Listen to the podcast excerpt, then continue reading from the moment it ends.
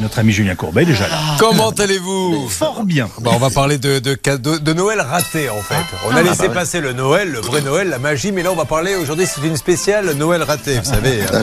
C'est la belle nuit de Noël, je me suis fait bien entuber. J'avais commandé des Legos, j'ai reçu une rame de papier. tu aurais vu la gueule des enfants, ils m'ont dit père tu n'es qu'un gland.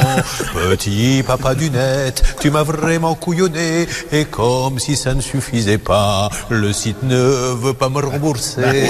C'est exactement ce qui va se passer tout au long de la matinée. Mais des trucs de dingue, des gens qui ont reçu des, des ramettes de papier à la place d'un ordinateur. Alors inutile de vous dire Oui, que quand le cadeau est ouvert, on fait un peu la gueule. C'est un quand peu, même. un peu énervé. oui. Voilà.